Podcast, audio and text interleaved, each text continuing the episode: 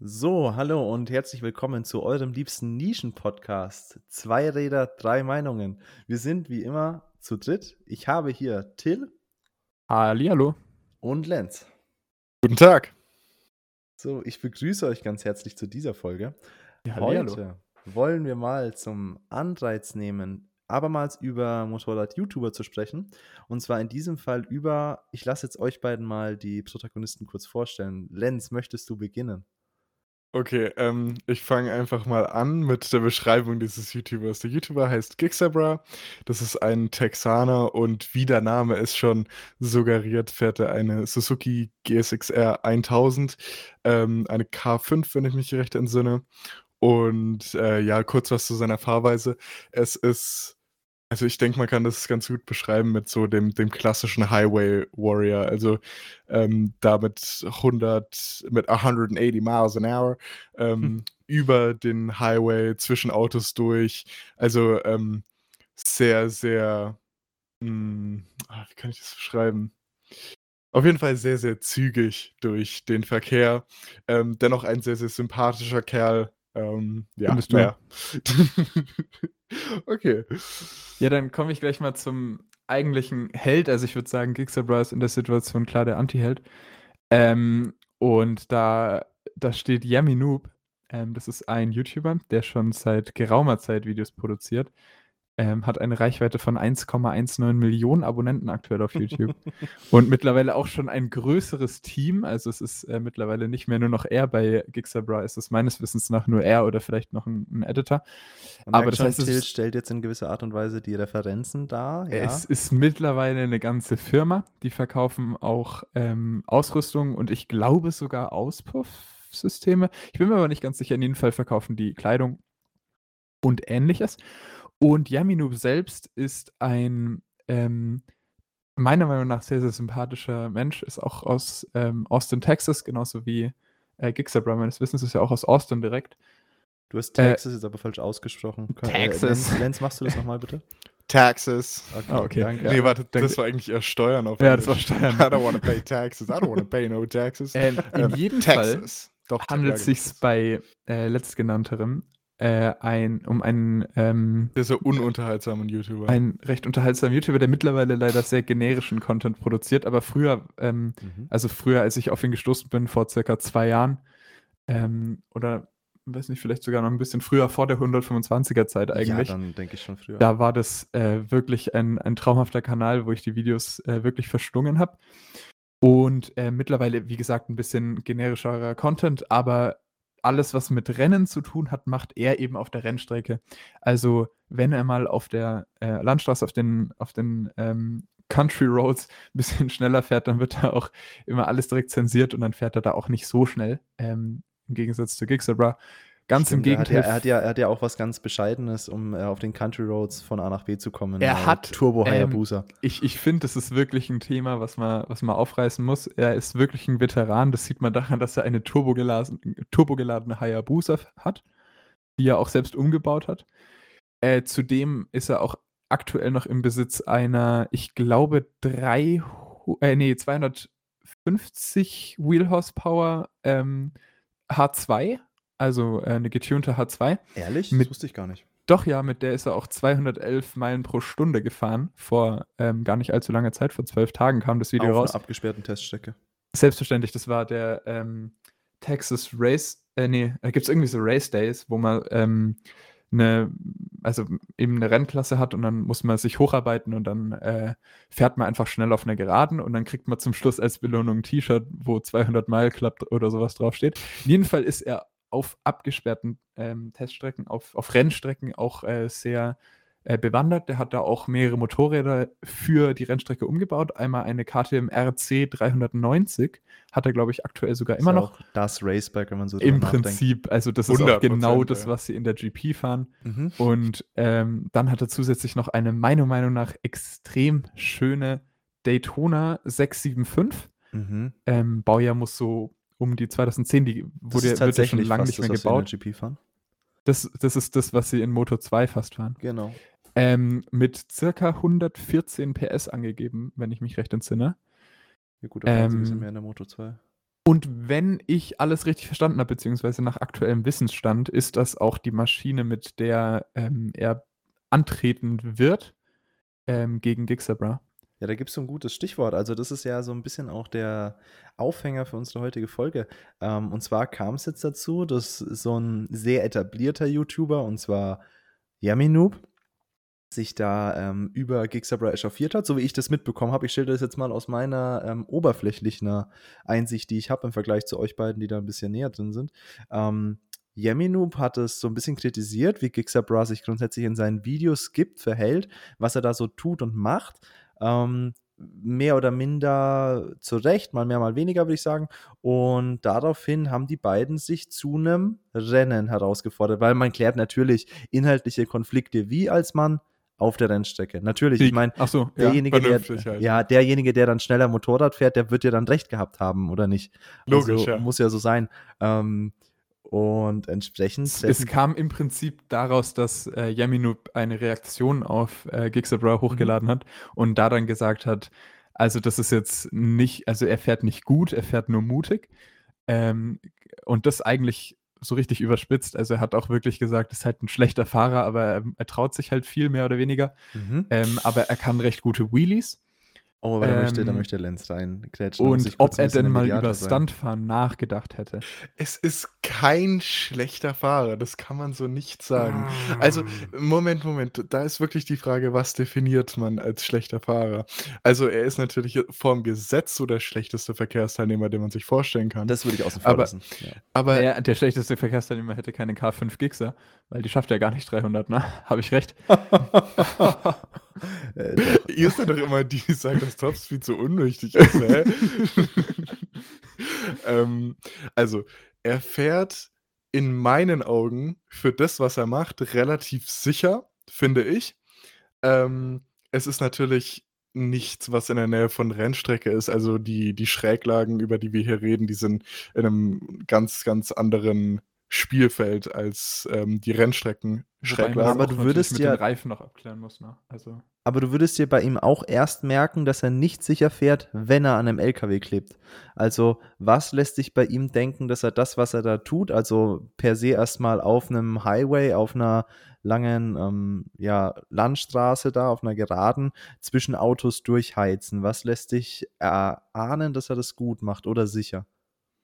Also, ich finde generell, wenn man zuschaut, dann sieht man, dass er nicht zu oft gambelt. Also, dass er praktisch oft Situationen hat, wo er mehrere Optionen ähm, hätte. Ne? Natürlich, wenn du jetzt äh, zwischen zwei LKWs durchgehst und der zieht danach, also die ziehen zueinander, ne, dann bist du trotzdem eingequetscht. Aber ich finde, in vielen Situationen, da ähm, verzichtet er dann auf dieses noch höhere Risiko. Und ähm, das klingt jetzt extrem banal, aber er lebt halt noch, ne? Und er macht es schon seit vielen, vielen Jahren. Und also, und wirklich, wenn du mit so einer Geschwindigkeit, wenn du mit 250 äh, einen Crash auf dem Highway hast, so, dann bist du relativ sicher tot. Also, das, Mm, denke ich, spricht ein bisschen für sich. ja, Also- ist natürlich auch immer eine Frage von, von Glück und den, den Umständen. ähm, Aber was- es sagt doch etwas über die, über die Fahr, also nicht über die Fahr, nicht über das fahrerische Können, aber ähm, Über die darüber, Erfahrung, wie gut du, wie gut du das Situ ja, genau, Einschätzungsvermögen Ja, von genau. anderen Verkehrsteilnehmern. wie gut du ähm, Ja. andere Verkehrsteilnehmer einschätzen kannst. Ähm, also dieses, diese Tatsache, dass er noch lebt, die, die spricht aus meiner Warte nicht für ihn, weil Max Rist auch noch lebt. Ein Name, den ich in diesem Podcast ab, absolut, absolut Oh. genannt hören will, da Max Rist für mich wirklich der Mensch ist, der es am wenigsten auf dieser Welt verdient hat, Motorräder zu fahren. Und das, das sind uns aber, glaube ich, alle einig. und das, das sage ich so, weil ich so mein. Dieser Mann tut Dinge auf der Landstraße und ich bin wirklich, ihr kennt mich beide, ich bin kein Kind von Traurigkeit, aber das Problem ist einfach, dass der ja den Schuss überhaupt nicht gehört hat. Und ähm, da kommt für mich, das geht für mich schnell in dieselbe Sparte, weil Max Rist, der schafft es ja jedes Jahr, einmal für mehrere Monate im Krankenhaus zu liegen und ein neues Tausender-Motorrad äh, aufmagaziniert in die 30.000 bis 40.000 Euro ähm, zur Schrott zu fahren. Wobei mich Meistens das auch mit bei der. Kurvenlinie in unübersichtlichen Kurven wirklich nicht wundert. Ne? Also, nee, nee, eben nicht. Also das aller ist, Liebe. Der ist Aber- so talentiert, das auch noch dann anderen in die Schuhe zu schieben oder das für einen, ja, unlucky Incident zu halten und eine Coincidence, wo ich mir wirklich denke, Alter, also das hat überhaupt nichts mehr mit irgendwas zu tun und dass derjenige dann auch noch so eine Fanbase hat. Ich glaube, Max Rist ist auch ein Name, den kennst du, wenn du ein mehr oder minder ambitionierter Motorradfahrer bist. Und der hat ja wirklich eine, eine, eine Fan-Community, die hinter dem steht, egal was er machen würde. Und die halten ihn ja auch für gut und schnell. Und der geht für mich nämlich in dieselbe Sparte rein. Also der fährt mit Sicherheit eine einen deutlich besseren Stil als ähm, Gixxer Brides noch, was die Kurven angeht. Ja, er fährt halt Kurven. Also man muss ganz klar dazu sagen, Gixxer Bra hat gar nicht den Anspruch, seine Motorräder ja. sind ja auch nicht ja. darauf gebaut, Kurven zu bauen, äh, zu, Kurven zu fahren. Da würde ich mal ganz kurz reinkrätschen. Ich finde, Gixxer Bra gibt nicht vor, etwas zu sein, was er Doch. nicht ist. Und das sehe ich bei ähm, ja, warte mal ganz kurz. Und das sehe ich bei Max Rist eher so. Also Max Rist, der gibt sich sehr, sehr als so, oh, ich bin ja praktisch Rossi halt auf der oh, Straße ja, so, obwohl es halt wirklich nicht der Fall ist. Und wenn du jetzt, also bis zu dem Punkt, wo eben der Konflikt zwischen ähm, Yaminub und Max Rist, da hat, also Gixabra hat nie von sich behauptet, dass er besonders krass Kurven fahren kann. Der fährt halt einfach und einen deutschen Versprecher mit Max Rist und Gixabra, deswegen ist für mich der Case closed. deswegen ist für mich, deswegen ist für mich das Ganze schon abgeschlossen. Ja, aber also ihr, ihr wisst, was ich meine. Till, du wolltest intervenieren, bitte tu das. Ja, ich wollte sagen, der Anspruch generell besteht ja bei ähm, Gixabra sehr auf dem, auf der Geschwindigkeit auf der Geraden. Äh, mhm. Sein Motorrad ist einerseits allein schon vom, vom Überrollkäfig, äh, Überrollkäfig, vom, vom äh, Käfig, also so ein, so ein Schutzkäfig eben, den man draufbauen kann, der kann mal mehr und mal weniger auftragen. Je mehr er aufträgt, desto näher kommt er halt in Schräglage zum Boden hin, aber desto weniger Risiko hat man, dass die Karosserie beim Sturz kaputt geht. Also das ist so die Idee hinter einem ähm, also ein Sturzkäfig oder Sturzkäfig ja eigentlich, ja, ne? ja, genau. Also einfach und ja. der ist ähm, so groß, weil er halt so riskant fährt, dass das Motorrad leicht mal fällt bei einem Wheelie oder so zum Beispiel, dass er gar keine guten Kurven mit dem Motorrad fahren kann, so seine eigene Aussage. Zudem fährt er natürlich extrem günstige Reifen, was auch einleuchtet, weil er macht Burnouts oder fährt halt im Prinzip nur auf der Geraden und dann braucht er halt nicht so viel Traktion. Ähm, da er sowieso jetzt nicht die Schräglage ausreizt. Und da kommt dann natürlich auch schon wieder direkt dieses ähm, diese, äh, dieser Fahrstil, also es passt halt dann. Da kann er halt natürlich nur verhältnismäßig langsam in Anführungsstrichen durch Kurven fahren.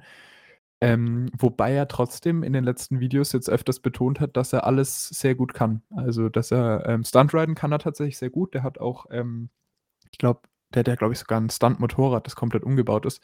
Ich denke, also der hat eine ZX6R. Ich glaube, die 636, ja. Ich bin mir aber nicht ja, ganz sicher. Also, auf jeden Fall also das, das Stunt-Motorrad schlechthin. Ja. Aber so Wheelies und sowas macht er auch in eigentlich jedem Video und die sehen auch eigentlich echt gut aus. Ähm, und das macht er auch schon sehr lange. Er sagt auch, er kann sehr gut geradeaus fahren. Das ja, macht er auch in den Videos. Er, aber er sagt auch, dass er in den Kurven sehr schnell ist und dass man ihn nicht los wird, mehr oder weniger. Und das ist halt ich denke, so die der Definition Punkt, von der Kurve ist eine andere. Das ist und das. das ist halt der Punkt, wo ich mir denke, das, das ist dann Quatsch.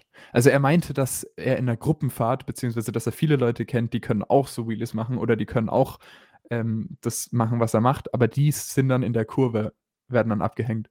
Aber jetzt. Er meint wahrscheinlich noch, Straße, weißt du? Ja, ich habe aber selbst auf der Straße noch kein Video von ihm gesehen, wo er eine Kurve mit einer angemessenen äh, Form und Linie in weiter Schräglage fährt. Weil er, fährt keine, halt, er, er bremst halt, halt keine... immer ab vor den Kurven und fährt die Kurve dann entspannt. Aber deswegen lässt, lässt es halt, finde ich, äh, sehr anzweifeln, dass er auf der Rennstrecke mit einer Tuono V4, ist es übrigens, da können wir auch gleich nochmal drauf eingehen, ähm, also die akt nach aktuellem Stand sein, sein Motorrad der Wahl beim, beim Rennen sein wird, denke ich halt nicht, dass es äh, vergleichbar wird, wenn Yaminub in der Kurve liegt oder wenn er in der Kurve liegt wird halt trotzdem spannend. Was ich noch sagen Fall. wollte, ähm, er fährt natürlich auch äh, dem geschuldet weniger Schräglage, weil die Strecke, die er fährt, einfach äh, weniger anbietet. Also ich meine, wenn du da Highways hast und äh, Kreuzungen und Auffahrten, dann hast du da generell weniger Chancen, eine höhere Schräglage aufzubauen, ähm, als jetzt auf der Rennstrecke. Das ist ja ganz logisch. Er könnte ja, aber wenn er wollte. Also ich glaube nicht, dass es in Texas zwei Straßen gibt, die einmal in die eine und die andere Richtung gerade ausgehen. Vor allem, wenn man von einer Autobahn auf die andere kommt, dann sind es ja immer sehr, sehr breite ähm, und meistens auch mit doppelter Leitplanke ähm, Kurven. Und ja. Aber auch mit hohen Geschwindigkeiten dann. also, ich, äh, was, was, sind denn was hohe Geschwindigkeiten? Er hat vielleicht 10 Grad ja, Schräglage. Das ist halt was für, ähm, was für eine Rennstrecke fährt ein ähm, Yaminub? Das doch, sollte eher eine kleinere sein, ne? also jetzt keine Riesen. Der fährt die gleiche Rennstrecke auch mit Tausenden. Äh, ich ich habe jetzt die, den genauen Kurs leider nicht im Kopf. Ähm, aber ja, genau. In jedem Fall ist es, es ist schon eher eine weitläufigere. Also in den Videos sieht man schon immer, die ist schon definitiv geeignet für Tausender.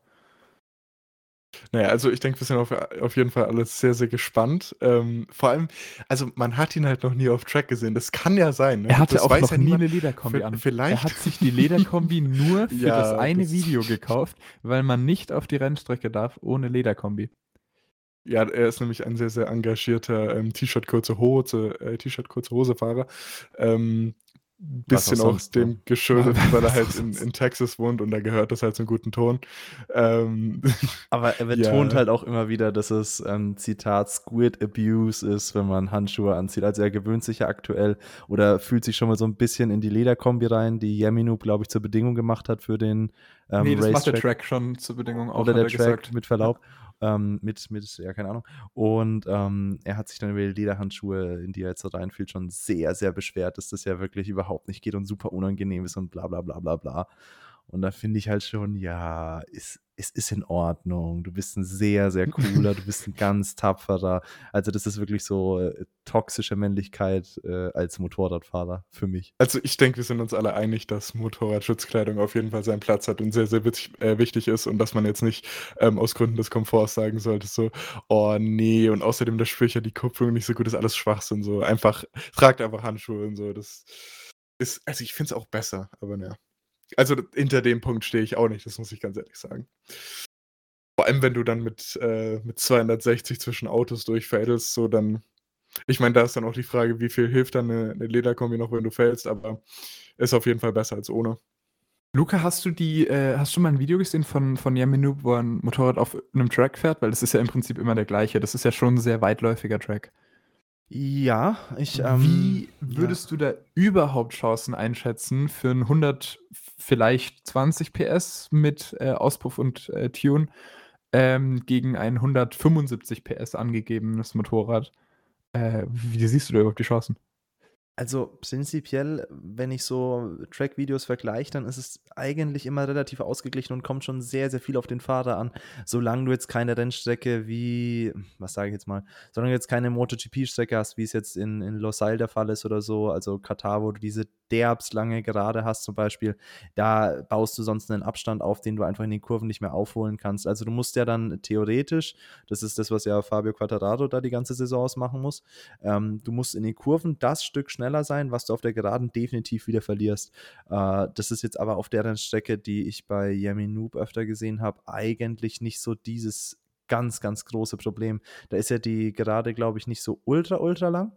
Ähm, und entsprechend denke ich schon, dass du da in der Kurvenfahrt dann das auf jeden Fall wieder rausholen kannst, weil auch wenn jetzt Gixabra sehr gut mit der Tausender umgehen kann und die Kraft offensichtlich sehr gut dosieren kann, sonst würde er nicht solche Wheelies machen können, ähm, wird er sich, glaube ich, dann wundern, was du mit dem Motorrad machen musst und wie du mit dem umgehen musst, wenn du dann wirklich auf, auf ja, Messers Schneide am Limit der Physik die Leistung anliegen hast und diese dann so dosieren musst, dass du mit Perfektion und möglichst großer Geschwindigkeit um diese Kurve kommst. Und das ist halt was, wo Yemi Noob einfach deutlich, deutlich geübter ist. Und die Kraft in diesen Szenarien dann so richtig einschätzen zu können, ist, glaube ich, extrem schwer. Also, das, das, das kenne ich ja auch, wenn ich jetzt auf der Landstraße fahre und fahre da schnell um eine Kurve, dann ist das ja nochmal was ganz anderes, als wenn ich es mache, während ich in ganz vielen Anführungsstrichen, wir machen natürlich keine illegalen Straßenrennen, aber wenn ich jetzt gegen jemanden fahre, blöd gesagt, ich will jetzt versuchen, schneller als jemand anderes zu sein auf der Landstraße, dann fährt man ja da schon mal ganz anders, da fährt man ja da schon mal näher ans Limit dran. Da sein Motorrad kennenzulernen und zu wissen, wo was passiert, das machst du ja auch nur, wenn du dazu gezwungen wirst, sage ich jetzt mal. Das nächste ist es dann, wenn du auf einer Rennstrecke bist, wo du da schon mal schneller bist, als das, was wir gerade besprochen haben, und dann ist da nochmal jemand, der mehr Erfahrung hat und vor dem du dann davonfahren musst. Das sind alles so viele Stressfaktoren und so viel, womit du dann in der Situation noch nie umgegangen bist, dass du da, glaube ich, gegen einen erfahrenen Rennstreckenpiloten, der ja auch sehr viel Wert auf Fahrphysik und das Know-how dahinter setzt, boah, schwierig finde ich stelle es mir sehr schwierig für Gixabra vor, Mal, ja, 120 ja auch nicht so wenig Das Leistung. ist ja auch nicht wenig, nee. Also man sieht, es gibt ja ähm, auf YouTube sehr, sehr viele Videos, die ähm, mehr oder weniger so heißen R6 gegen 1000er oder sowas. Ja. Also wo dann äh, 600er, die ja auch um die 120 PS haben, äh, gegen 1000er mit um die 200 bzw. 180 PS. Und da ist es eigentlich immer das Gleiche, dass die am Kurvenausgang wirklich Hinterrad an Vorderrad sind und halt durch den späteren Bremspunkt, durch die bessere Kurvenform, insgesamt bessere Kurvengeschwindigkeit, vielleicht ein besserer Scheitelpunkt, kommt es dann einfach dazu, dass man diese gerade wieder ausgleichen kann. Und da sehe ich auch eine sehr, sehr realistische Chance. Und dementsprechend denke ich, dass es auch wirklich sehr spannend werden könnte. Ich glaube, wenn beide auf dem gleichen Motorrad wären, dann wäre es wieder ein bisschen langweilig, weil du hast halt einen, der einen Track kennt, der das Motorrad kennt, der. Ja, ne, das ähm, wäre. also das wär dann Quatsch. ist halt Quatsch. Genau. Du musst halt, du musst halt auch eine ganz andere Linie fahren. Also, das hat mir mal dein Steckenvater erklärt. Du fährst mit einer Tausender eine möglichst spitze Linie. Das heißt, du willst eigentlich relativ schnell über den Scheitelpunkt hinaus, um wieder in den gerade Auslauf zu kommen. Das heißt, du fährst, wie gesagt, saueckig. Du fährst eigentlich Stop and Go. Du fährst rein, bremst, legst das, legst das Motorrad schnell um und willst dann möglichst schnell wieder gerade sein, damit du quasi Wie die bei einem Leistung Elektroauto eigentlich. Genau, damit du die Leistung von der 1000er ausschöpfst. Und bei einer 600er, gerade im Vergleich, fährst du dann eine möglichst flüssige Linie, damit du lange eine gleichbleibende Schräglage und Geschwindigkeit hast über die Kurve hinaus, weil du auf der Geraden nicht so viel an mehr Leistung und mehr Geschwindigkeit als in der Kurve, jetzt mal ganz überspitzt, der Kontrast ist einfach nicht so stark wie bei der 1000er. Und deswegen versuchst du es da eher flüssig zu halten. Das ist jetzt so das, was ich mir habe sagen lassen. Und das differenzieren zu können und die verschiedenen Linien zu wählen, ist, glaube ich, schon etwas, was sehr, sehr viel Übung und Erfahrung voraussetzt. Denke Aber ist, ist es dann im Gewicht geschuldet? Mm, Nee, wie gesagt, einfach der, der Leistung. Also, das musst du ja, ja überlegen. Du fährst jetzt mit der Tausender um die Kurve rum und hast ja, wie sage ich das jetzt fahrphysisch, du hast ja ein gewisses Schräg, ein gewisses Schräglagenportfolio, was du auf jeden Fall ausschöpfen musst, um äh, durch diese Kurve zu kommen in einer gewissen Zeit. Und das kannst du dir jetzt entweder so aufteilen, dass ich auf einmal dann am Scheitelpunkt da irgendwie 60 Grad fahre. Oder ich kann es mir so aufteilen, dass ich quasi mit 45 durch die gesamte Kurve fahre. Jetzt mal ganz platt ausgedrückt, ist jetzt kein realistisches Beispiel. Und du entscheidest dich halt bei der Tausender lieber für Ersteres, das heißt schnell, kurz, viel Schräglage, damit ich dann ganz schnell wieder wenig Schräglage habe, um durchfeuern zu können. Und bei der 600er entscheidest du dich eher für Ersteres, damit du eine gleichbleibende Geschwindigkeit durch die Kurve hast, damit du nicht in dieses Loch fällst, aus dem du heraus wieder erst die Drehzahl und die Geschwindigkeit aufbauen musst. Wenn du jetzt eine Tausender hast, die dann kurz auf ein Loch fällt von 2000 Umdrehungen im zweiten Gang, dann kommt die leichter aus dem wieder raus und baut schneller wieder ihre Leistung auf, als es Ja, eine logisch. 600er tut, weil die muss ich ja erst wieder gegen, naja, 23.000 Umdrehungen äh, hochbekommen, damit die wieder Feuer gibt. Mhm. Okay. Ja, aber ich finde die Maschinen allgemein auch wirklich interessant, so den, den Kontrast mal. Ähm, und es ist auch wirklich, es ist schon von Yemi Noob, auch wenn wir jetzt da viel Positives gesagt haben, hat sich schon von einem ungewohnt hohen Ross gezeigt jetzt in der ganzen Thematik. Er hält, glaube ich, schon viel von sich in dem Fall. Ich denke es auch, ja. Aber jetzt mal ganz ehrlich, also selbst wenn Gixabra meilenweit verliert, wenn er trotzdem eine solide Rundenzeit fährt oder generell von seiner Fahrform so solide ist, oder dann ist es Wenn doch es trotzdem schön was. sicher aussieht. Ja, genau, dann ist doch trotzdem was, was man appreciaten kann, oder? Dann hat er trotzdem was bewiesen, ja. Ja, Ja. ja, auf jeden Fall. Auf jeden Fall. Aber er lebt ja auch schon davon, dass er sich einfach weit aus dem Fenster gelehnt hat. Also er lebt ja, er lebt ja schon sehr davon in, den, in dieser Zeit, dass er viel von sich hält. Das, das ist ja richtig und das kann ich Und auch nicht ganz Sieg. nachvollziehen, ja. Aber ähm, ich finde, das, das, aber das macht es halt umso interessanter, ne? Hätte der jetzt, wäre der jetzt so voll bescheiden gewesen, so das wäre übel langweilig, dann gibt es ja da gar keinen, gar kein Beef oder so, weißt du? Ich würde mal die äh, Situation hier gleich ausnutzen und mit euch gerne mal über die Tono V4 reden. Und zwar die to äh, kurz nochmal zur Tono selbst. Ähm, die hat ja einen, also die mögen ja viele Leute nicht, ganz lieb ausgedrückt. Ähm, jetzt, ja. Vor allem eben wegen der 125er. Weil, wenn man sich die anschaut, das ist, äh, es ist nicht das schönste Motorrad. Nee. Ähm, es ist nicht das stimmigste Motorrad. Also es ist nicht nur, dass es nicht schön ist, sondern es ähm, ergibt irgendwie auch keinen Sinn. Mhm. Und ich finde die 660er auch nicht schön. Ich kann mich mit der nicht anfreunden. Ähm, Zumal die halt optisch auch einfach alle drei die gleichen sind, wenn ich das direkt mal aus dem Sack Ja. lassen darf. Ja. Also, Jein. ja, aber du musst schon so genau hinschauen und dich so, oder ja, vielleicht auch einfach, weil ich kein Aprilia Boy bin, aber du musst es schon wissen, ob es jetzt eine RS660, eine, schau mal, ich sehe sie gerade zum Beispiel nebeneinander, ob es jetzt eine RS660 oder eine RS-V4 ist, das musst du schon wissen. Die V4 sieht so bullig aus, wie die 660 aussehen sollte. Ähm, gleichzeitig sieht die RS V4 dann wieder sehr schmal aus. Also da denke ich immer, das ist eine RS 660, aber es ist, also So, die, naja. die V4-Modelle von Aprilia, die sind schon groß und bullig und sehen auch, finde ich, beide recht schön aus. Ich kann mich mit der äh, Tono V4 wesentlich mehr anfreunden, vor allem wegen dem schönen Heck, äh, das wirklich sehr gelungen ist, finde ich. ja, Ähm, da gebe ich dir recht. Und auch jetzt so Sitzpositionen, wenn man Leute auf dem Motorrad drauf sieht, ist wesentlich stimmiger, stimmiger als ähm, bei den kleineren Modellen. Also ich, ich freue mich, dass es die Tuono so in diesem Naked Bike Spektrum gibt. Ähm, einfach daher, dass ich ja so die, die Naked Bikes sehr, sehr gern habe. Also die haben einen besonderen Platz in meinem Herzen, weil das für mich äh, lange Zeit war so die, die Absolution des Fahrens, so das, das, das, äh, die Top-Notch war für mich so das Alpenfahren, das Pässefahren. Und da hast du auch, wenn du die Dolomiten fährst im Sommer, da hast du so eine Zusammenkunft von Experten. Natürlich auch viele, viele GS-Fahrer, aber wenn du dann so eine Gruppe von Street Fighter-Fahrern siehst, von Naked Bike-Fahrern siehst, dann weißt du, dass die das jetzt nicht zum Spaß machen. Und die fahren dann da wirklich mit einer Präzision und Geschwindigkeit die Berge rauf, die mir immer sehr viel Faszination und Bewunderung abgerungen hat. Und da war immer eine Tuono mit dabei unter den Ducati Monster-Fahrern, unter den S1000R-Fahrern. Und das ist schon schön in dem Pulk, so ein, so ein Bike zu sehen, einfach weil es auch mal ein bisschen was anderes ist und weil es schon sehr, sehr platzhirschmäßig seinen Platz in dieser Riege der, der Hyper Nakeds verteidigt. Wenngleich ich natürlich sagen muss, und ich glaube, das ist die, ja, das ist der Elefant im Raum, das Teil sieht einfach nicht aus wie ein Naked Bike. Das ist halt Es einfach. ist auch kein Naked Es Es- sieht aber auch nicht Ah. aus wie ein Sportler. Nee, das tut's auch nicht. Ich meine, Das ist das diese- ganz große Problem, ja. dass die Lampenmaske nicht am Lenker hängt und deswegen unabhängig vom Lenker nach vorne guckt, sage ich jetzt mal, das ist ja nichts Neues. Das macht die MT10 genauso, wie es eine ZH2 zum Beispiel macht.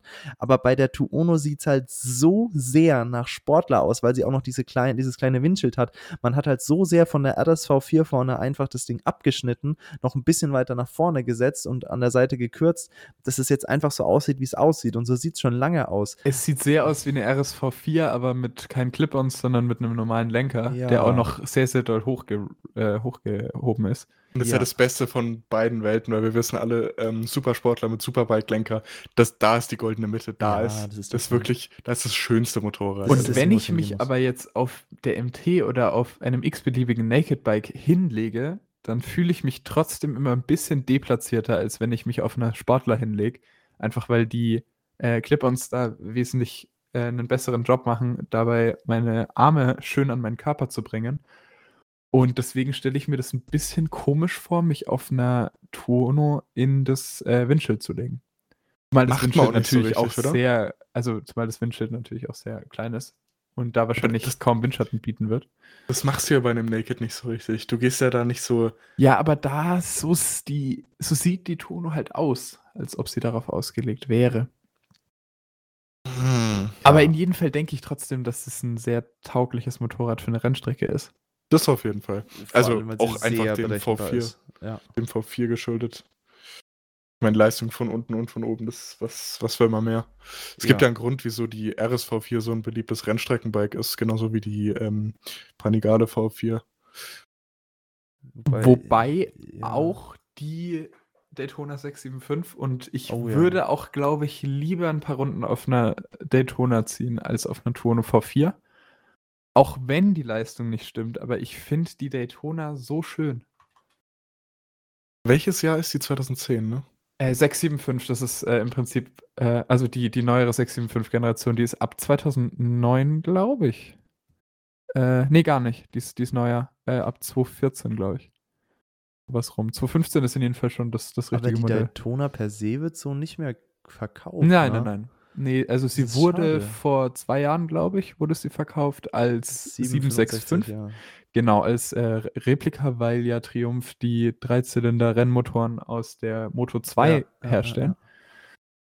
Und ähm, die haben ja die 765 Kubik und die ähm, war dann auch mit, ich glaube sogar ähm, einigen Verkleidungsteilen aus Carbon und auch nicht Straßen zugelassen, aber da bin ich mir nicht ganz sicher. Das, also, das sieht aber aus wie eine Honda. so also jetzt mal ganz kurz. Nee, das ist nicht richtig. Das Doch, ist falsch. hell wie eine Das ist, 600 äh, R. Na, doch. also das ist sehr viel Quatsch. Ähm, ich kann dir auch sagen, warum. Die Daytona hat eine sehr, sehr unikate Optik und du siehst auch sofort, dass es eine Daytona ist, wenn du sie siehst.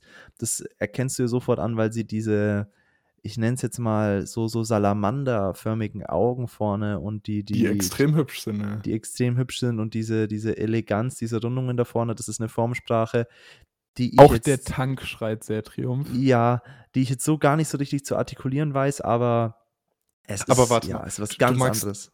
Du magst die Scheinwerfer, aber nicht die von der R1 RN12. Ähm, das ist was anderes. Nee, ist es nicht.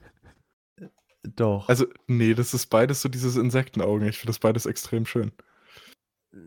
ja, doch, nee. Ähm, ja, doch. Also, Also, ich finde die extrem schön. also Wenn die eine R1 ist auch nicht hässlich. Also, nee, um Gottes Willen, die, Die die R1 ist R1 ist, ähm, wunderschön, ist, ist, ich. ist wirklich hübsch, auf jeden Fall. Aber, och, das ist, die, die sieht halt noch ein bisschen mehr so nach Kampfjet aus, die R1. Was, was auch nicht hässlich ist. Also, um Gottes Willen, die, Mhm. sieht, die sieht gut aus. Ich, Ich finde, die sieht aus sie. wie eine Wespe. Ich finde, das beschreibt echt gut. jedes Motorrad sieht aus wie eine Wespe.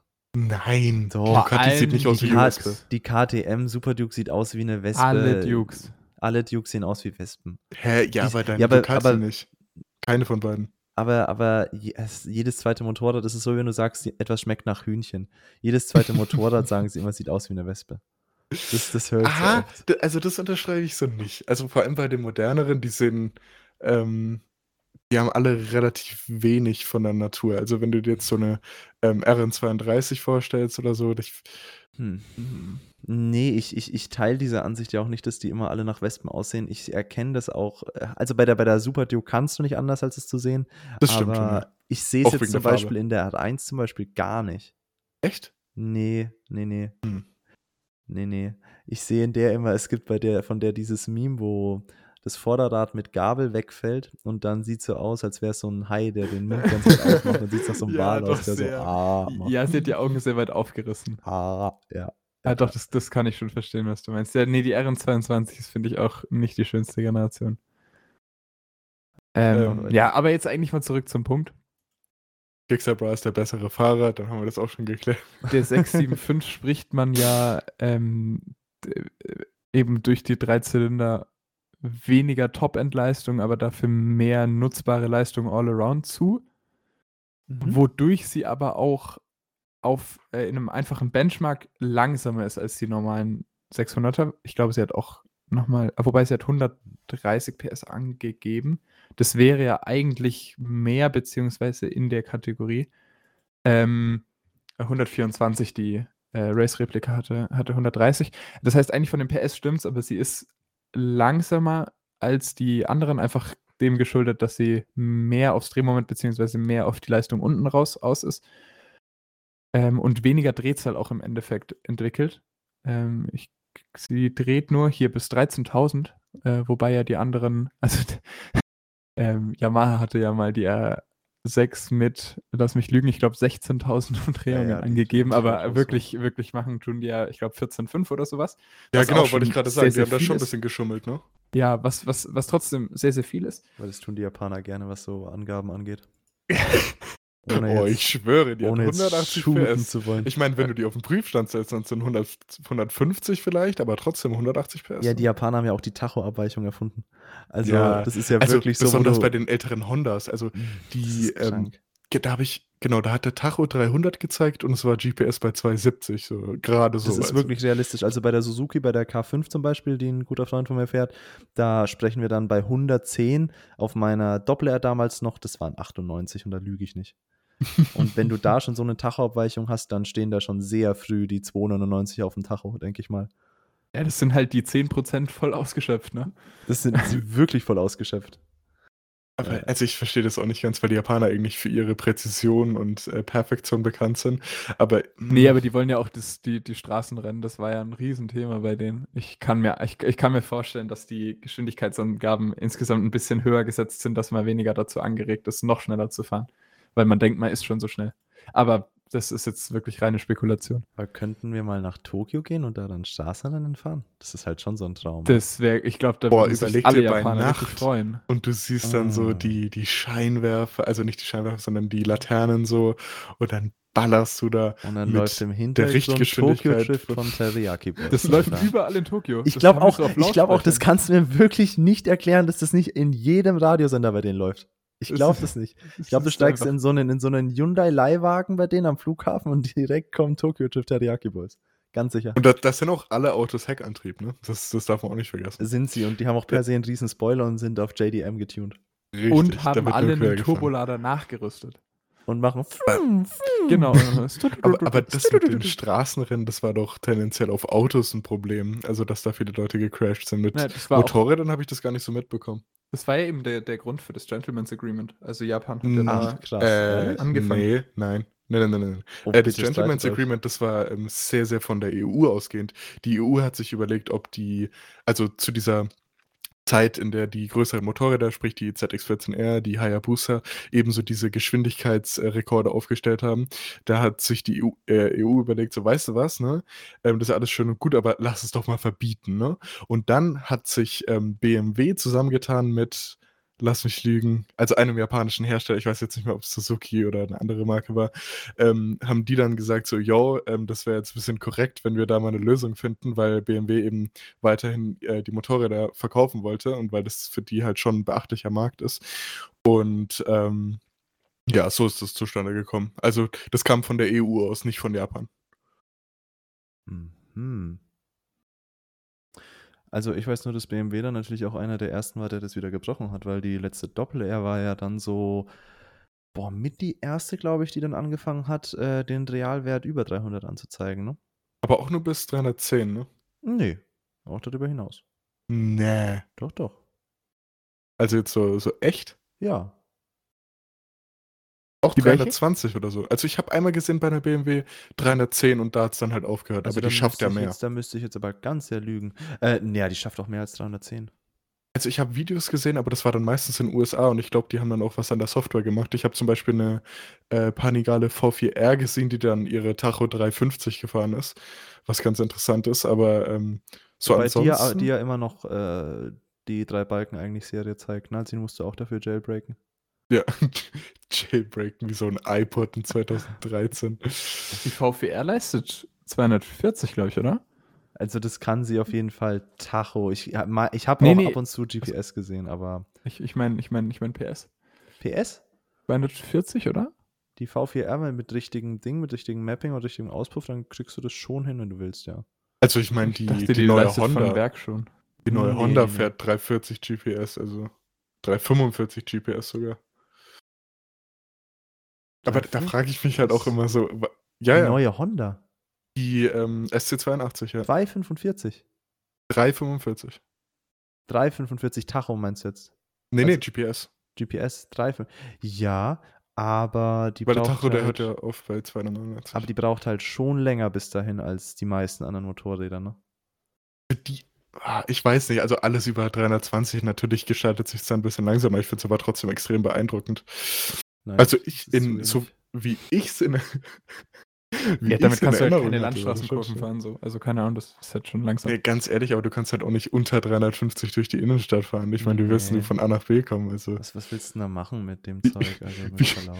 Wie willst du denn sonst äh, verursachen, dass da die Mutter völlig entgeistert ihr Kind von der Straße wegreißt an einem Arm in Todesangst? Das wäre ja furchtbar. Das macht doch keinen Spaß und keinen Sinn. Ich Äh, glaube, du hast recht. Ich finde jetzt hier tatsächlich auch nichts, was äh, mehr als 310 anzeigt. Ja, aber dann kann man es ja auch lassen. Also dann Ja, also die ich- ikonischen drei Balken. Ich, ich denke auch. Nee, also ich finde die Bei drei Balken 99 ehrlich gesagt viel besser. extrem frustrierend, ja. Die drei Balken sind auch wirklich. äh, Wobei es ist schon sehr. Es ist schon sehr valued, wenn du dann einfach so äh, irgendwann so diese, diese drei Dinger da stehen hast. Wenn vor allem, wenn es dann so sehr schnell geht wie bei der Panigale. Ich bin Aber mir auch das, ganz das hat sicher, halt dass da Ducati nur erst- gemacht, um edgy zu sein. Ja. Ja. Okay.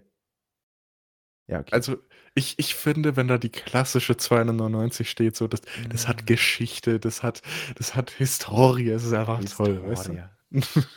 Hä, ich finde, wir müssen wieder dahin, wo einfach bei, ich glaube, es war Rolls-Royce damals oder es war Bentley, einer von den beiden, der hat damals ähm, als Beschleunigungsangabe oder bei Leistungsangabe ausreichend hingeschrieben. Und ich finde, bei, bei, bei der deutschen BMW müsste einfach dann statt 310 genug dastehen. Schnell. Das wär geil. Wa- Was haben die denn eingetragen auf dem Papier eigentlich? Das würde mich mal interessieren, weil meistens sind die ja Bei relativ... 99, oder? Nee, weniger. Weniger? Äh, nee, wobei, So 280, denke ich. die Die sind es auch meistens so machen relativ wie, die können es konservativ. auch so machen wie Suzuki und schreiben über 220. Aber ich bin mir ziemlich sicher, dass die so... Also die Also das- V4R wird standardmäßig, äh, ganz kurz, weil ich das gerade erwähnt hatte, die V4R wird standardmäßig verkauft mit 218 PS bei 15.500 Umdrehungen. Jedoch, wenn man sich die Racing-Auspuffanlage dazu kauft, dann leistet sie 240 PS bei 15.5 und zwar mit, also vom Werk, Das ist aber krass. Schon bei crazy. 167 Kilogramm. Also, nee, aber so viel Leistung durch nur einen Auspuff. Ja, und ein anderes Mapping dann entsprechend. Nee, ne? das ist ein anderes Mapping, ja. das ist ein Und außerdem Mapping. dreht sie dann auch Aber, bis aber trotzdem 16,5. krass. Ja. Also nochmal 1000 Du Umdrehungen. merkst halt höher. einfach, wie sehr Motorräder ab Werk erstmal kastriert sind und wie hoch einfach das Limit eigentlich noch liegt. Wo du Aber noch es ist ja, es ist ja ein, ein Einspritzer, das ist ja kein, äh, kein Turbomotor, weil bei Autos ist es ja relativ üblich, dass du da allein mit Software sehr, sehr viel noch rausholen kannst, aber bei einem ähm, naturally aspirated Motor, da ist es schon extrem. Ich kann mir vorstellen, dass die auch mit, einem- mit einem Standardauspuff schon 200, äh, 230 leisten könnte, aber dann verkauft sich natürlich die 8000 Euro Akrapovic nicht so gut. Ich denke auch, dass da auch viel mit der Drosselklappenstellung über das E-Gas gearbeitet wird. Und auch Wartung. Also, wenn du so ein Ding wie, wie, wie BMW sagst, jetzt machen wir so viel Leistung wie geht, scheiß auf Wartung. Schauen wir mal, wie lange das hält. Dann schauen wir mal, wann es explodiert. Dann äh, ist natürlich auch wartungsintensiver. Das ist ja auch, glaube ich, die ähm, Firmenpolitik, beziehungsweise der Slogan von KTM, oder? Wir schauen mal, wie lange das hält. Ähm, das ist tatsächlich das Ding. Also, ähm, Mach mal mehr, ja. Klingt gut. Ja. Das ist, glaube Also- ich, A, keine 1000 Meter und dann danach kommt direkt das. Ich meine, wir könnten jetzt noch so, so ein bisschen so einen Puffer einbauen, aber Mhm. ach komm, Lass wir, mal- wir bringen das mal- auf die Straße. Komm. Lass mal gucken, wie lange es gut geht. Das ist es, glaub ich. 180 PS aus zwei Zylindern sind, finde ich voll in Ordnung. Wir müssen mal zurückkommen zum Thema. Wir, wir waren jetzt eigentlich hier bei dem, also wir waren ja erst zur Tuono und dann zu den beiden Rennstreckenbikes eben. Aber wer, wer gewinnt denn jetzt so? Das, ist die Frage. Und ich meine, die Frage ist relativ Ja, nee, klar. nee, das ja, ist gar keine Frage. Ja, ja. Das ist schon. Nee, ich aber denke, dass wir uns alle man, man darf ja noch hoffen, oder? Also, Weiß ich. Also, ja. Es ist schon eher eine Feststellung, dass Yaminoob gewinnen wird, glaube ich. Bin mir da auch aber sehr jetzt, sicher. jetzt stell dir mal vor, Kicksabra räumt ab, wie lustig das wäre. Also, wenn Das war- also Gixabra das abräumt, ohne Scheiß, dann. Boah. Ich weiß gar nicht, dann nehme ich halt alles zurück noch. und Wirst du dann wieder Kunde bei KTM? Dann werde ich, glaube ich, wieder Kunde bei KTM. Also, ich Dann glaube, kaufst du dir die 125 wenn, wenn, das, wenn das passiert, dann, dann lerne ich nur noch Stunten, um schnell auf der Rennstrecke zu sein. Dann Wirklich. holst du dir auch so eine Stunt Dann hole ich mir eine 636. Stunt 636, damit ich Und fährst immer. T-Shirt, kurze Hose und Mountainbike. Ich würde mein ganzes auf Leben der ändern. Renne. Auf der, auf der Lenne. Ähm, weil, Alter, ey, das, oh, das würde schon, das würde mein ganzes Weltbild schon sehr verändern. Oder er hat halt wirklich so viel heimlich gepracticed schon die ganze Zeit und, und Ich würde erzählt es sie nie. hoffen. Ja, Dann also er hat jetzt auch Videos fairer. hochgeladen, wie er mit dem Motorrad fährt, dass man sieht, dass er sich damit auch wirklich warm fährt. ähm, er ist tatsächlich noch keine Kurve gefahren, aber auf der Geraden ist er schon, äh, warte, was habe ich ihn gesehen? 160, 170 Meilen, glaube ich, pro Stunde gefahren. Jetzt möchte ich mal von euch beiden eine Einschätzung haben, inwiefern gutes, schnelles, ambitioniertes bis überambitioniertes Landstraßenfahren ein Indikator dafür ist, auch gut auf der Rennstrecke zu sein. Das ist halt noch was anderes. Das ist also, das kannst du vergleichen mit einem Straßenkämpfer, der dann das erste Mal in 'n Kampfgym geht. So, das ist was es ist noch was ganz anderes. Also, Richtung Wettkampf und, äh, das, was man so casual macht, besonders das, was, ähm, Gixabra macht, das ist ja kein Street Rossi, das ist halt einfach schnell durch Autos durch. Das, Ja, ähm okay. Äh, ja. also, Aber das jetzt, das wenn du das auf ist der weit Landstraße entfernt. von wirklich Kurven redest, ist es, also ich glaube Tatsache gar nicht so weit entfernt. Du hast eine andere Linie, Mhm. beziehungsweise du gibst halt keine Gegenverkehrlinie mehr, klar. Äh, und noch ein bisschen schwieriger ist, dass du halt so viel Platz hast, dass du dich vermutlich entweder zu viel traust oder dich dir viel mehr trauen, zutrauen könntest. Weil auf der Landstraße hast du halt immer wirklich immer noch im Hinterkopf dieses, also mindestens mal 5 bis 10 Grad Puffer wären schon gut. Und auf der Rennstrecke kannst du viel näher ans Limit gehen. Und ich denke, entweder überschätzt du das oder unterschätzt du das. Ich denke aber, wenn du auf der Landstraße gut bist, dann hast du schon einen guten Vorteil für die Rennstrecke. Okay. Das auf jeden Fall. Aber also, wie du schon gesagt hast, also wenn du ein bisschen gesunden Menschenverstand hast, dann hast du ähm, auf der Landstraße immer einen Puffer. Und wenn du dann auf der Renne noch mal näher an dieses Limit gehst, so das ist dann, also ich denke, bei dem Limit, da machen diese paar Grad Schräglage machen schon viel Unterschied und das ist dann schon noch mal eine ganz andere Hausnummer. Ähm, und ja, Linie würde ich sagen, wenn du eine gesunde Linie auf der Landstraße hast, so dann kannst du das relativ gut übertragen. Du hast halt dann den Gegenverkehr, der wegfällt, was sehr, sehr angenehm ist. Hm. Also, ich, du kannst definitiv viel mitnehmen, aber es ist schon nochmal eine ganz andere Hausnummer. Okay, ja. äh, äh. Ich glaube, ich würde es ziemlich genauso stehen lassen. Du bist halt einfach immer in diesem Grenzbereich auf der Rennstrecke, wenn du schnell sein willst und du wirst dich vermutlich auch da mehr oder minder immer wieder ein bisschen mehr rantasten, weil du schnell sein willst.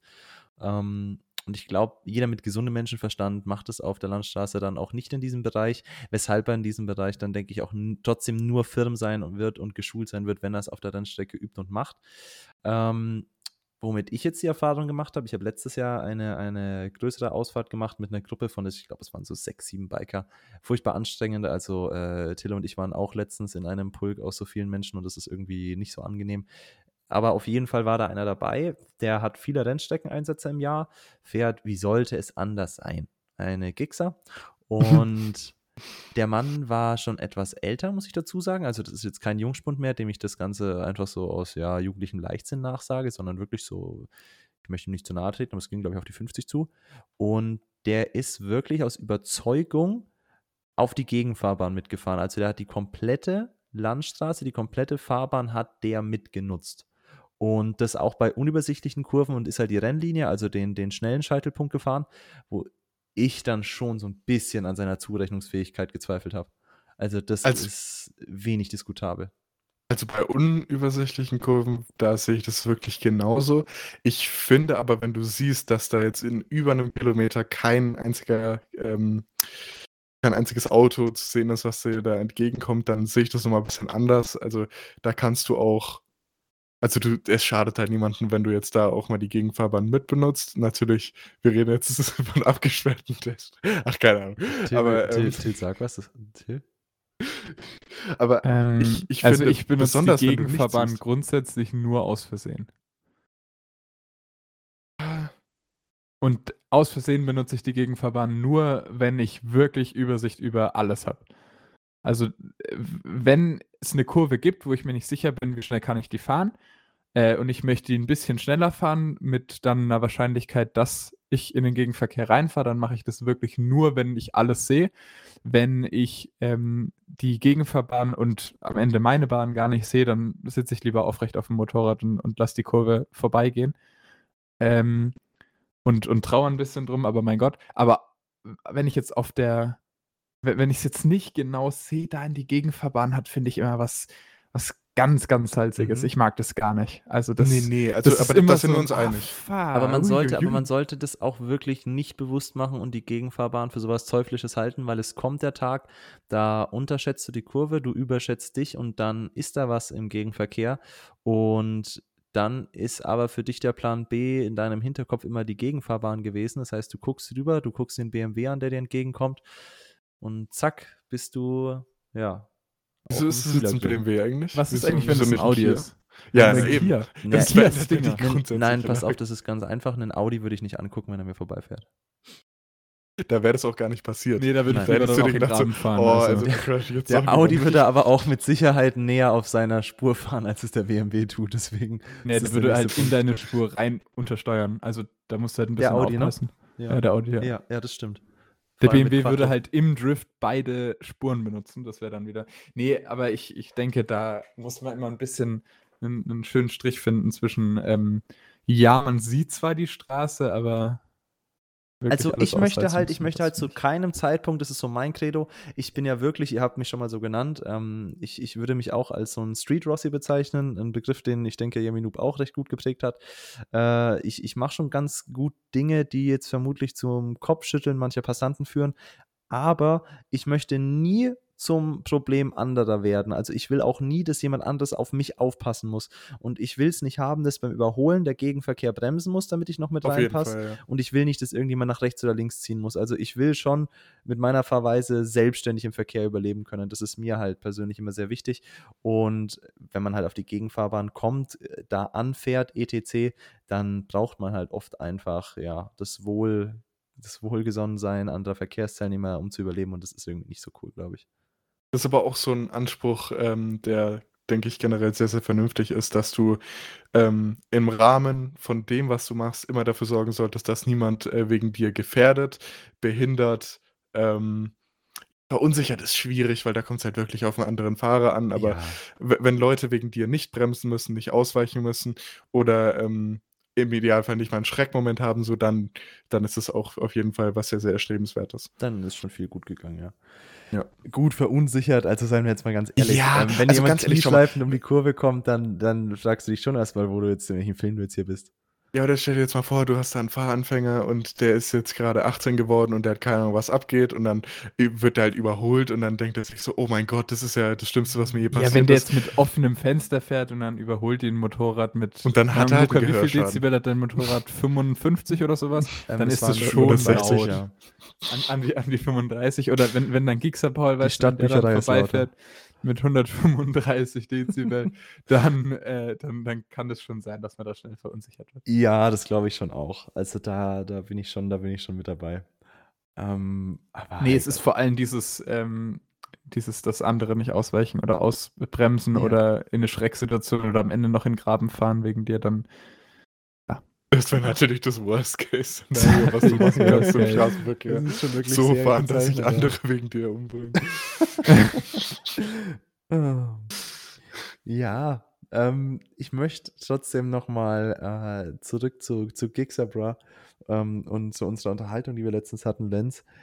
Denkst du nicht, Gixabra hat eine Vorbildsfunktion? Ich sehe das wirklich nicht so. Also, inwie, inwiefern hat ein Ghost Rider eine Vorbildsfunktion? Ich finde, das ist ja, so aber ein ein. Ghost Rider, ein Ghost, Rider trägt ist- wenigstens noch eine Kombi.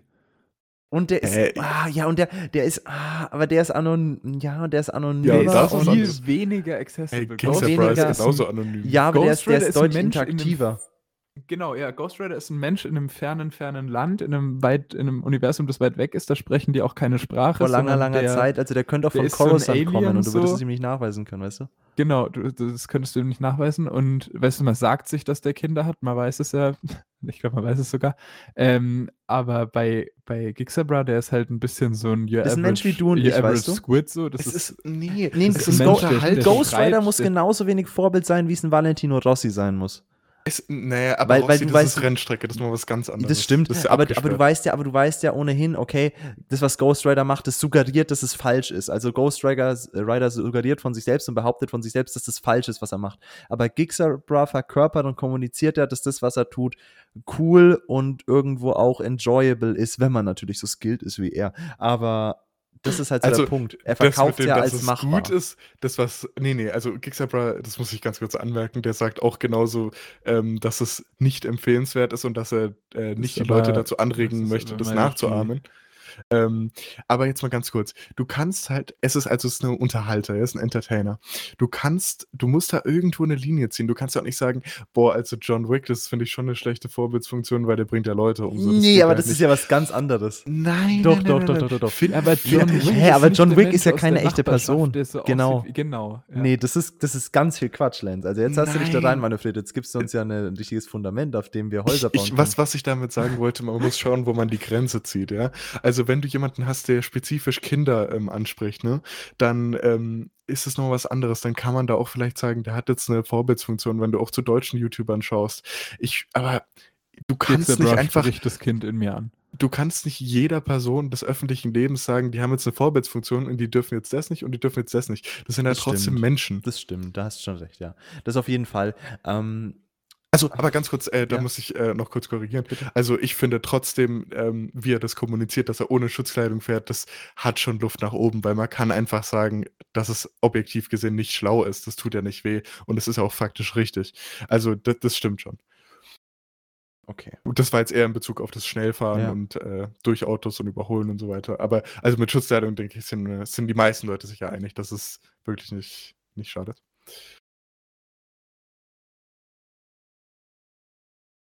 Ja, jetzt habe ich euch sprachlos gemacht hier. Jetzt bin ich, jetzt bin ich sprachlos. Ähm, ja, ja, nee, also, also ich bin schon auch Fan davon, dass man jetzt nicht jedem einfach eine Vorbildsfunktion irgendwo da aufdrückt. Ähm, wo fängt es sonst an, wo hört es dann auf? Mm, aber Geeksabra ist schon nah an der, äh, nah an der Grenze des guten Geschmacks. Und ich finde halt, es gibt, es gibt Dinge, die ähm, oftmals auch nicht legal sind, die einfach spannend sind. Sonst ist, also, ich meine, Drogen du würdest, Beispiel. du würdest ja niemals einen YouTuber zuschauen, der dann auf dem Highway fährt und dann da die 90 Miles per Hour fährt, ähm, ein bisschen quatscht und dann Ich fährt er würde ihm aber auch zuschauen, wenn er Schutzkleidung tragen würde. Vielleicht würde ich ihm dann tatsächlich sogar zuschauen. Du- Du musst ja überlegen, Ich würde wie interessant er muss das fahren. Ja, ja, aber ganz kurz. Wie interessant musst du als Person sein, dass sich da noch Leute anschauen, so weißt du? Und ich finde das, also allein das Zuschauen, wenn der da mit 260 drüber brettert oder meinetwegen natürlich die vollen 300, Nee, dann er, er, ähm, er, finde ich das einfach sehr, halt, sehr unterhaltsam. er verwirklicht halt einfach die, diese intrusive Thoughts, die so viele Motorradfahrer haben. So, was Ja, wäre denn, wenn ich jetzt genau. ohne Schutzkleidung mit 300 km/h über die Autobahn fahren würde? Genau. Der- Und das denkt man? Das denkt Ja, man als schon. Motorradfahrer? Ja, doch. Das habe ich noch nie. Ähm, also, das ist halt vielleicht auch das Problem, was ich habe. Wieso, wieso muss er das denn machen und keine Schutzkleidung anziehen? Warum denn das jetzt auch Warum noch? eigentlich? Warum denn? Also, er könnte sich doch auch einfach anziehen.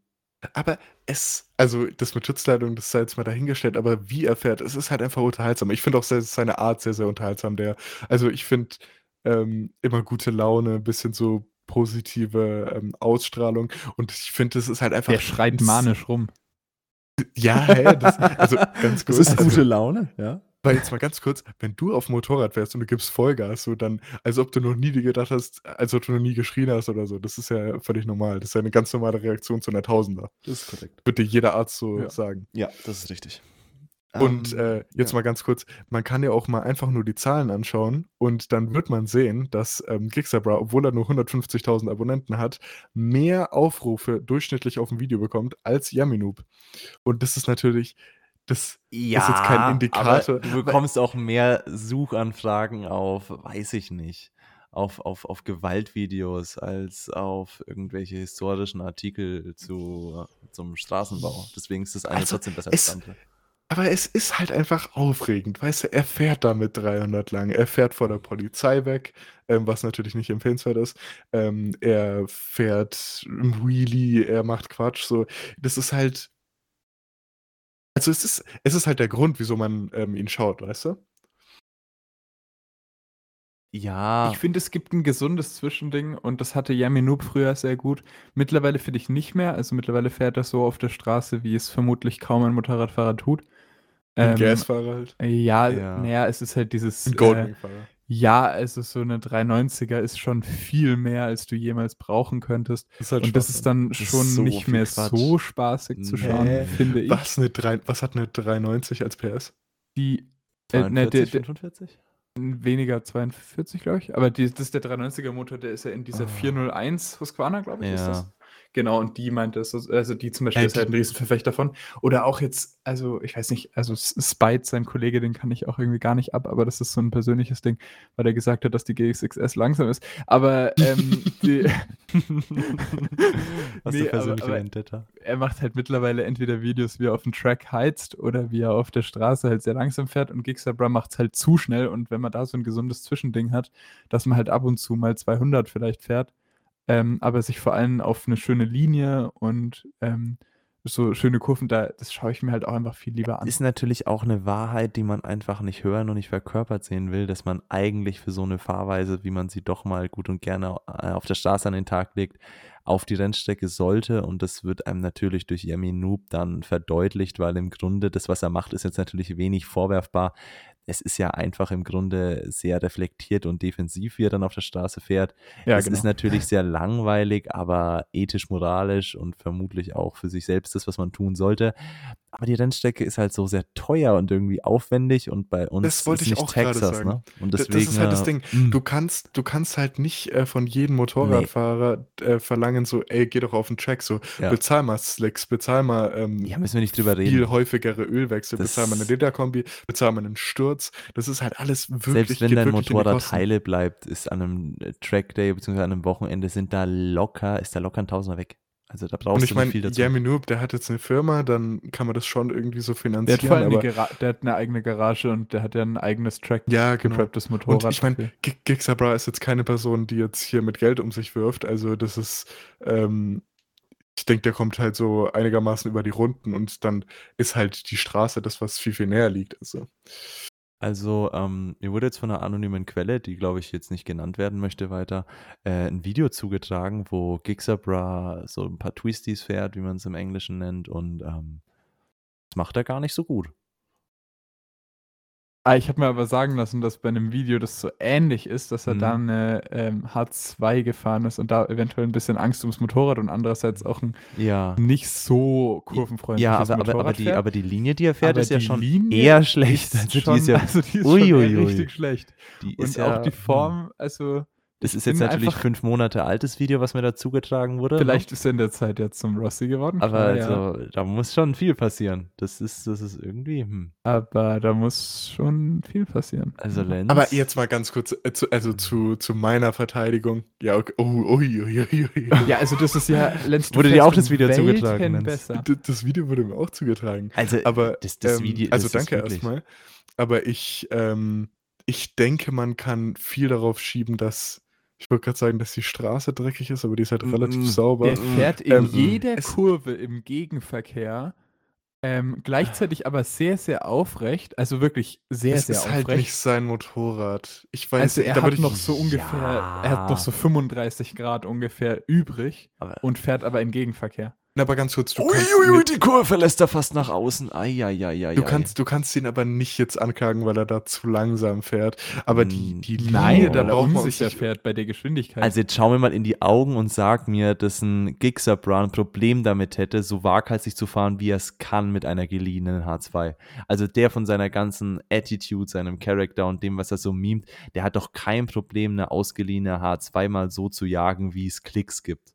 Also bitte, das glaube ich nicht. ja, und Lenz, wenn ich dich auf das Motorrad setze und dich zwei Stunden fahren lasse und danach das Video machen lasse, dann bin ich mir ziemlich sicher, dass du eine schönere Form und eine schönere ähm, Also unter äh, Garantie. Position hinlegst. Also die Und das, Linie finde ist ich, halt spricht wirklich, einfach gegen ihn. Oh, die Linie ist Ja. halt sehr, oh Gott, die und ist so sie ist indiskutabel. wirklich nicht gut. Nee, und der macht ja, also der macht ja gar keine Bewegung im Oberkörper. Also ähm, Naja, ich möchte das mal ganz kurz, hier ganz kurz, äh, ganz, ich, ich würde das sehr, sehr gut für die, äh, für die Zu, äh, Zuhörer mal kurz ähm, Ja. visualisieren, also dass ihr euch das vorstellen könnt. Ähm, er fährt die Kurve relativ mittig an. Also wir nehmen jetzt mal eine Linkskurve als Beispiel.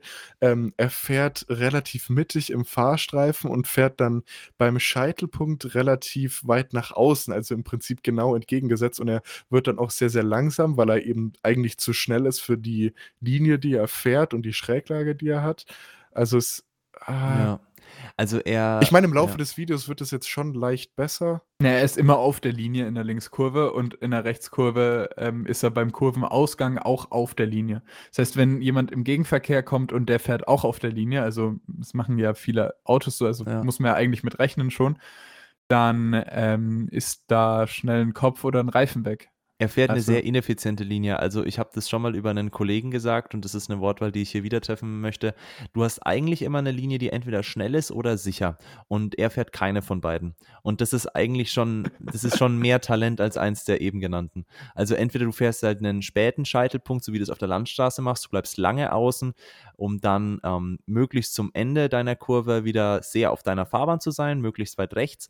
Ähm, oder du fährst halt einfach früh zum Scheitelpunkt und lässt dich dann über die Kurve raustragen. So hast du im Insgesamten quasi weniger Schräglage über die Kurve. Oder kannst halt schnell die Kurve fahren, was du auf der Rennstrecke dann tust. Das ist halt aber weniger sicher so. Und er macht jetzt halt nichts davon. Er fährt halt ja im Kurveninneren an und fährt dann in die Kurvenmitte hin und landet dann irgendwo ganz eckig äh, nahe dem Gegenverkehr und bremst dann da runter, weil er dann doch nicht ganz äh, auf die andere Seite rüber möchte. Hm.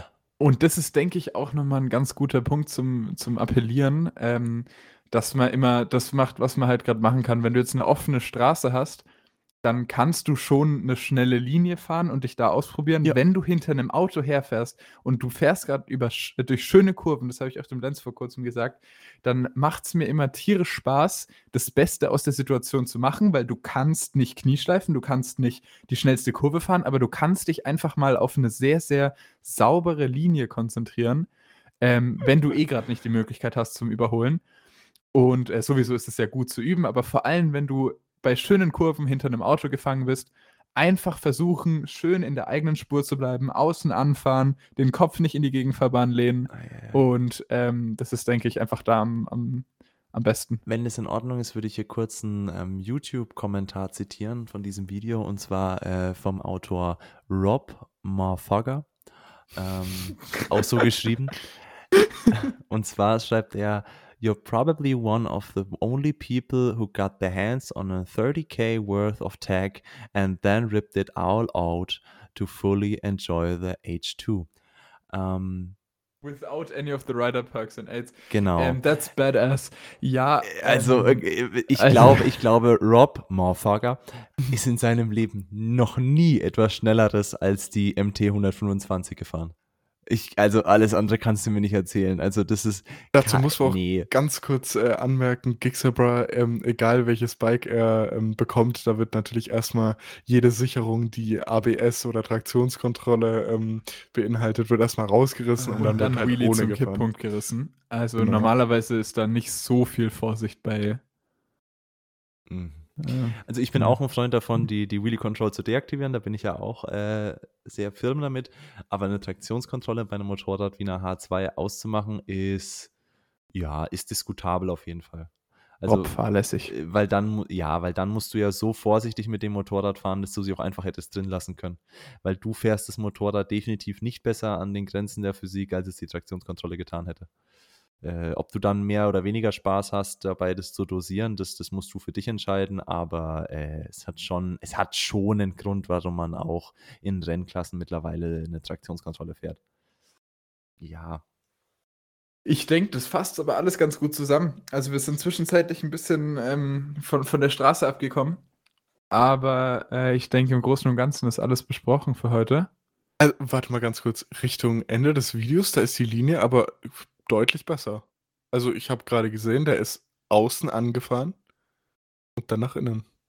Ja. Ja, also das ist, das ist, das ist, das, das ist schon mal, das ist schon mal ein Skill, den er hat. Also, ich, Also das würde ich jetzt äh, Ich trau ihm zu, nicht zu sterben. ja. Also wenn Aber- kein Gegenverkehr kommt. Also jetzt mal ganz kurz, ich denke, es ist aber trotzdem Potenzial da, wenn er ein bisschen, also er muss halt vorher schon ein bisschen üben, ne? sonst wäre das halt ich wirklich hab, was. also, ich bin so Aber gespannt. Wenn du den jetzt auf ein Bike setzt und sagst, achte mal hier und da drauf und äh, fahr vielleicht ein bisschen weiter außen an. Der wird das äh, nicht alles Mitte. zusammenstecken können in einem großen Puzzle. Also Aber ich kann es mir kurz, da, nicht da vorstellen. musst du jetzt noch sagen, ähm, ich weiß, das ist jetzt eine ziemlich faule Ausrede, aber er muss währenddessen noch äh, reden und ein Video machen, weißt du? Ähm, vielleicht, also, weil es lenkt ja schon ein Ah. bisschen ab. Also, Moment, Luca, wenn du jetzt heizt, so, dann würdest du jetzt auch nicht da nebenbei noch einen Roman lesen. Das, der, so. das Einzige, was mich daran hindert, in den Kurven mit mir selbst zu reden, ist die Musik. Deswegen höre ich Musik, weil ich dann zu Selbstgesprächen neige. Also tatsächlich würde ich so viel mit mir selber labern währenddessen. Ihr merkt es auch, wenn ich im Sehner bin. Also das ist. ja, das aber ist nicht, wenn du voll Brett hast. Also, ihr könnt es gerne das nächste Mal so machen. Also, ich, ich, ich erzähle dir gerne was über, über Psychologie währenddessen oder so, während ich da die, die Kurven äh, knieschleife. Das ist. Es ist jetzt natürlich lenkt sich ab, da müssen wir gar nicht drüber reden. Das ist auch mehr oder minder nachgewiesen, aber ähm, das ist keine Ausrede für das, was ich hier gerade sehe. Weil ich finde, also, also Linie ist ja schon was, wo du ein bisschen drauf achten musst. Das ist ja jetzt nichts, oder ist es bei dir schon sowas von ein System, dass, es, äh, dass du es gar nicht mehr merkst? Das, das kommt ganz drauf an. Also ich hab, es, es kommt drauf an, auf was du aktuell geeicht bist. Ich habe mir leider ähm, sehr die, die schnelle Linie ange, angeeignet, weil die einfach äh, ja, Schräglagen sparend ist, sage ich jetzt mal. Weshalb die relativ von alleine passiert. Also dafür habe ich ein Gefühl. Wenn ich mich aber wieder bewusst für eine andere Linie entscheide und mir eine neue raussuche, eine, die besonders sicher ist, dann musst du definitiv darauf achten, keine Frage. Ähm, aber ich denke, für viele Motorradfahrer, wie jetzt es ein Yemi-Noob ist oder Leute, die noch länger fahren als ich, ist es schon ein sehr, sehr äh, symbiotischer Zustand, in dem du dann recht leicht da das Ganze aus dem Handgelenk schüttelst. Also ich muss mich nicht anstrengen und nicht konzentrieren, um nicht so zu fahren wie, wie Kicksabra. Das, das, okay. Da lehne ich mich aus dem Fenster.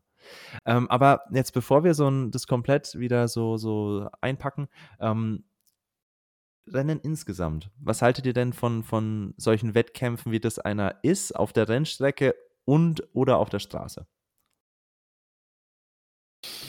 Ach, Till, fang du mal.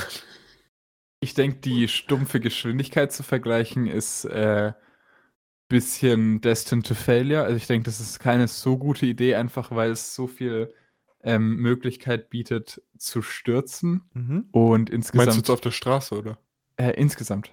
Also auch auf der Rennstrecke, wenn du jemanden in eine Situation bringst, die er ähm, nicht kennt, beziehungsweise insgesamt eine Stresssituation bringst, die halt davor noch nicht so extrem war, sei es jetzt bei mir mal eine Gruppenfahrt gewesen in einer Gruppe, die recht zügig gefahren ist in der 125er Zeit, wo es mich dann das erste Mal ähm, in, in einer Kurve in den Gegenverkehr, äh, wo aber kein Auto gefahren ist, also in die ähm, gegnerische Spur gelegt hat, äh, weil ich halt zu stark vorne gebremst habe, weil ich die Kurve viel zu schnell angefahren bin und dann nicht wusste, was ich tun soll. Oder äh, Lenz, ich glaube, du hattest ja auch schon deine Erfahrung damit, wenn man sich einfach ein bisschen gedrängt fühlt. Ja. Ähm, was und, man da machen kann, ja. Und, und ich denke, dass da, wenn du die Geschwindigkeit wirklich also eine Zeit vergleichst, ist meiner Meinung nach nie eine gute Idee, vor allem weil es auch einfach sehr belanglos ist und im Endeffekt ist es eine Zahl, also ich weiß nicht, es ist, es ist ein sehr dummer Vergleich. Viel besser fände ich den Vergleich, wenn du ihn anstellst mit, ähm, wie schön ist die Linie, wie schön ist die Form, wie äh, sicher sitzt du drauf oder. Ähm, also redest du jetzt auch von der Rennstrecke oder nur Landstraße? Ja, auch ja also eine Rennstrecke, aber natürlich es setzt voraus, dass man, dass eine Person mindestens keine Erfahrung auf der Rennstrecke hat. Also wenn, wenn es zwei erfahrene Trackday-Junkies ähm, sind, dann werden die sich natürlich schon gegenseitig. Ähm, dann verurteilst du ja aber ein Stück weit schon die Herausforderung von Yemi an Gixabra, oder? Weil im Grunde ist das ja alles, ich, was, was Gixabra sich jetzt aussetzt. Ich denke Tatsache eher, dass es äh, von vornherein eher darum geht, dass Gixabra halt beweisen will, dass er in den Kurven was drauf hat. Ich denke jetzt nicht, dass es stumpf darum geht, eine schnellere Zeit zu fahren als, als Yami, Mhm. Ähm, ich denke vielmehr, dass es halt darum geht, genau, dass er im Endeffekt dasteht und sagen kann, ich kann gut Kurven fahren und dafür auch einen Beweis hat. Ähm, aber auf der Rennstrecke habe ich damit jetzt auch nicht viel Erfahrung. Auf der Landstraße würde ich es in jedem Fall so ähm, unterschreiben, mhm. dass es keine gute Idee ist, da zu sagen, ähm, jo, wenn du dran bleibst oder wenn du mich überholen kannst und dann kommt es im Endeffekt noch dazu, dass man einfach zum schlechten Gruppenfahrer wird und irgendwie in der Kurve innen oder außen überholt, ja, ohne das abzusprechen. Das, das und das ist einfach, es ist einfach, es, das ist dumm. Aber, Aber, dass man sich jetzt mal so einen Berg raufjagt, jetzt ohne vielleicht die Intention zu haben, sich zu überholen. Wenn man sich kennt, wenn man zusammen in der Gruppe ähm, schon öfters gefahren ist, wenn man weiß, wie kann ich fahren, ohne dass den anderen einschüchtert oder wie äh, vielleicht kann ich sogar überholen, vielleicht ist es irgendwie abgeklärt oder sowas ähm, vielleicht zum Beispiel, wenn, wenn wir zwei jetzt fahren, dann ist es ja klar, dass du auf einer Geraden an mir vorbeifahren kannst, einfach weil du, weil es halt kein Risiko bietet, du bist ja immer schneller, dann passt es. Aber ich wenn ich mich jetzt gern an, by the way, aber ja. Genau, ja, klar, nee, äh, versteht sich. Und da, ich hatte auch noch nie eine riskante Situation, wo du mich komisch überholt hattest, ähm, kurz mal angemerkt. Aber ich denke, wenn, wenn ich mich dann komisch auf Zwang versuche, an dir vorbei zu quetschen irgendwo, ja, das okay. ist halt dann unnötig, aber so an sich Kurven hinterherfahren und zu gucken, was macht der vor mir, was mache ich, wo kann ich vielleicht was ändern, wo kann er vielleicht was ändern. Das ist, denke ich, einfach immer was Gutes. Okay, also, ähm, also du, wenn du also so jetzt siehst, aber wenn es jetzt so als Herausforderung, verfolgt. so als, als Konkurrenzkampf, äh, als stumpfen Konkurrenzkampf unter zwei Unbekannten äh, irgendjemand fühlt sich immer gedrängt. Mhm. Ähm, außer man kennt sich eben. Okay, okay, okay. Lenz, du noch Worte dazu? Weiß nicht. Was, wieso? Ich, ich belasse es einfach dabei. Also ich, ich würde mich so freuen, wenn, ähm, wenn einfach wirklich da was, was hinzimmert. Aber Also ich habe das jetzt überhaupt nicht in Respektive auf diesen, diesen Wettkampf zwischen den beiden genommen. Ich hatte es jetzt tatsächlich einfach. generell, generell, ja. Völlig. Also das war jetzt äh, für mich komplett autark von dem ersten Thema. so, also ähm, ich finde Rennen auf der Straße sind natürlich ähm, schon sehr, sehr spaßig und interessant. ähm, es, aber ich meine, du hast jetzt zwei erwachsene Menschen, die das dann auch noch auf der, auf der Rennstrecke machen. So, die können ja machen, was sie wollen und die, vielleicht crasht dann einer. Ja, aber das, die sind sich ja äh, alle im Bewussten, also die, die wissen ja, was da passieren kann. Also ich denke, das ist da völlig legitim. Und es ist natürlich auch ein, eine sehr, sehr gute Art, ähm, einen Konflikt zu regeln. Ähm, Also ich finde, ein Schwertkampf wäre ein bisschen männlicher gewesen, aber mein ja, Gott. ich Also, auch. Also so, ein- so mit Duellpistolen oder sowas hätte ich auch cool ja, ja, ja. So ein einfach- Mexican Standoff. einfach in einen Käfig sperren, bis nur noch einer rauskommt. Ich finde es vor allem wirklich Äh. so geil. Es, es beweist halt nichts und argumentiert keinen der beiden Standpunkte, aber es ist schön. es, ist, es ist einfach schön. Ähm, ja, ich äußere mich einfach nicht dazu. Ähm, zu, der, zu Mhm. der These mit den, mit den, äh, zu den Konkurrenzdenken auf Landstraße oder Rennstrecke. Ich, ich belasse es jetzt dabei und hoffe, dass das so akzeptiert wird. Und dann, ähm, ja. La- Lassen wir das so durchgehen, Till. Ja. Also wie gesagt, ein Mexican Standoff wäre, finde ich, auch gemäß den texanischen, äh, gemäß der Constitution auch ein bisschen angebrachter. Aber äh, ich denke, Motorradfahren ist dann das nächstmildere Mittel. Ja, mein Gott, Ähm. wenn es gar nicht anders geht, dann fährt man halt Motorrad. Es ist halt, ne? Der Gesetzgeber und so. Ja. Naja. Nun denn. Letzte Nun denn? Worte? Ähm, ich denke, wir sind äh, sehr, sehr viel vom Thema abgekommen. Ich glaube, es, äh, es ist, man muss sich stellenweise ein bisschen durchbeißen, aber die, die Kernmaterie vom Podcast hat mir trotzdem sehr, sehr gut gefallen und ich äh, wünsche allen Hörern einen, einen sehr angenehmen Tag. Das kann ich nur so bestätigen. Vielen Dank fürs Zuhören und äh, weiterhin auch einen schönen Tag. Ja, vielen Dank fürs Dranbleiben und wir hören uns beim nächsten Mal. Ciao, ciao.